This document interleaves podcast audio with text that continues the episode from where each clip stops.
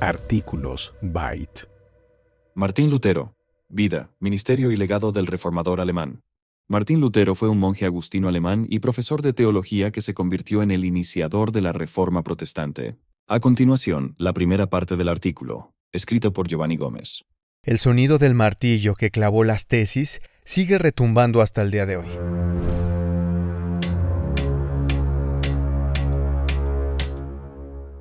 El documento, que se expuso en aquella puerta, propició una serie de acontecimientos que devolvieron la fe a la centralidad de las escrituras.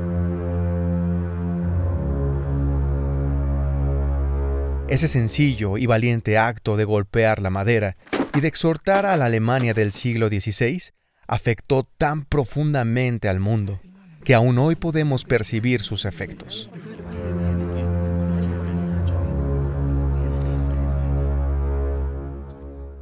Luteranos, reformados, anglicanos, anabaptistas, presbiterianos, bautistas y prácticamente todo el movimiento protestante jamás hubiera llegado a existir, o al menos no como lo conocemos hoy, si providencialmente Dios no hubiera conducido el corazón, la mente y las acciones del apasionado monje que publicó este documento. Sin lugar a dudas, uno de los hombres más influyentes de la historia del cristianismo. Este hombre es Martín Lutero.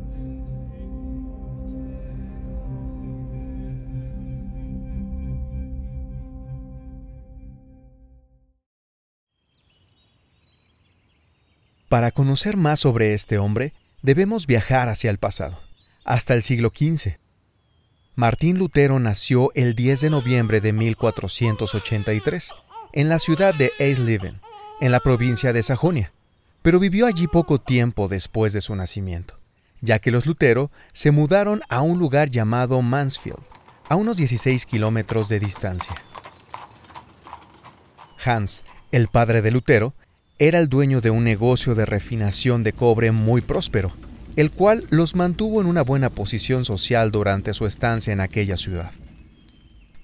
Es muy poco lo que se sabe sobre la infancia de Lutero, y los detalles que conocemos llegaron a nosotros a través de los relatos teñidos del romanticismo nostálgico propio de la vejez del reformador. Sus estudios empezaron formalmente en 1488 en 1497, cuando tenía cerca de 14 años, Lutero fue enviado a una ciudad cercana llamada Magdeburg para asistir a una escuela religiosa dirigida por los hermanos de la vida común, una orden monástica con un profundo énfasis en la piedad personal. En 1501, cuando ya era un joven de 18 años, se matriculó en la Universidad de Erfurt una de las instituciones más influyentes de Alemania. Allí empezó a tomar un pregrado habitual de artes y se graduó al año siguiente.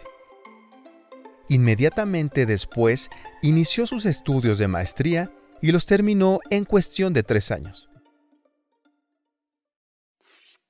Durante este periodo de su vida, Lutero fue expuesto de manera profunda al escolasticismo, lo que hizo que un tiempo después reconociera a Aristóteles y a Guillermo de Ockham como sus maestros de estudio.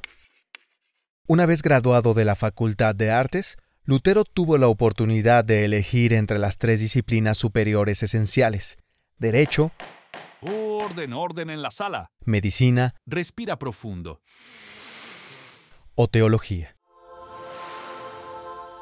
Sin embargo, Hans, el padre de Lutero, lo presionó para que se convirtiera en abogado, y Lutero, obediente a él, comenzó a estudiar derecho, pero en menos de seis semanas abandonó sus estudios y se unió a la orden mendicante de los ermitaños de San Agustín de Erfurt. ¿Cuáles fueron las razones de este cambio tan abrupto?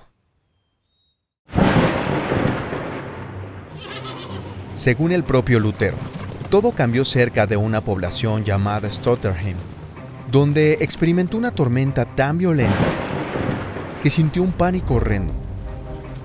Fue tal el terror que vivió durante ese momento que juró a Dios, tal vez de manera impulsiva, que si lograba salir vivo de esa tempestad inmersa en truenos, se convertiría en monje. Era usual que si una persona juraba hacer algo bajo algún tipo de coacción, tuviera el derecho de arrepentirse. Sin embargo, ese no fue el caso de Lutero.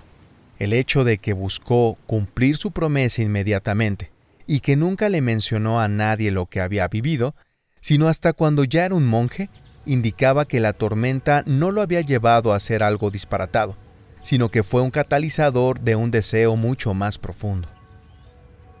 Aunque la decisión de Lutero de unirse a la Orden de San Agustín fue peculiar para la mayoría, lo fue aún más para su padre, quien se enojó con él por abandonar de manera impulsiva una carrera prestigiosa y lucrativa como el derecho para hacerse monje. Tienes que estudiar derecho. Papá, por favor, escucha. Lutero Martín. le explicó a su padre qué había sido, asediado por el terror y la agonía de la muerte súbita. Pero su padre solo dijo, Que esto no resulte una ilusión y un engaño. Cuando tenía tan solo 21 años, Lutero hizo su confesión general y fue aceptado en la comunidad como novicio. De ahí en adelante empezó a vivir en una habitación fría, pequeña y sin calefacción, donde solo tenía una cama, una mesa y una silla. Un año después de haber ingresado al monasterio, Lutero fue admitido en el clero y empezó a prepararse con el propósito de llegar a ser un sacerdote ordenado. Seis meses después, en mayo de 1507, celebró su primera misa. Benedica vos omnipotens Deus, Pater et Filius, et Spiritus Sanctus. Amen. A pesar de sus múltiples logros y rápido avance, había algo en el corazón de Lutero que le impedía conformarse con su vida de monje rutinario y anónimo. Sin embargo, continuó con su vida sacerdotal y sació esa sensación extraña de su corazón creciendo en conocimiento. Estando en el monasterio. Empezó a estudiar teología y tan solo un año después ya había cumplido con los requisitos no solo del pregrado en Biblia, sino también para el grado teológico siguiente llamado Sententiarius, lo que lo calificaba para enseñar los cuatro libros de oraciones de Pedro Lombardo, el libro teológico estándar de la época. El anhelo de Lutero era seguir estudiando. Pero entre 1510 y 1511 ocurrió algo que lo interrumpió de manera abrupta. ¿Qué fue lo que sucedió? Lutero había sido asignado para ir a Roma en un viaje diplomático. Los monjes, a quienes se les ordenaba esto, viajaban con el fin de interceder ante el Papa para que no se aplicara un fallo que obligaba a los monasterios agustinos observantes y no observantes a fusionarse administrativamente. Sin embargo, la misión no tuvo fruto, pues el Papa ya había tomado su decisión. A nivel personal, y según el testimonio del propio Lutero, visitar la ciudad de Roma, centro de la cristiandad occidental, le causó una impresión profundamente negativa. Se dio cuenta de que en este lugar, que ansiaba visitar y el cual le llenaba de expectativa, reinaba la falta de espiritualidad y la decadencia moral.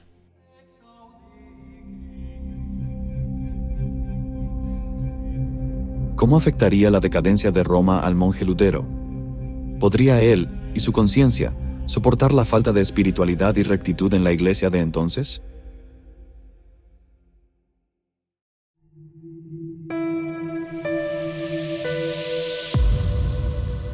Hasta aquí la primera parte del artículo. Si quieres conocer más sobre este programa o leer el texto completo, puedes ingresar a www.byteproject.com. También puedes seguirnos en nuestras redes sociales para más contenido como este.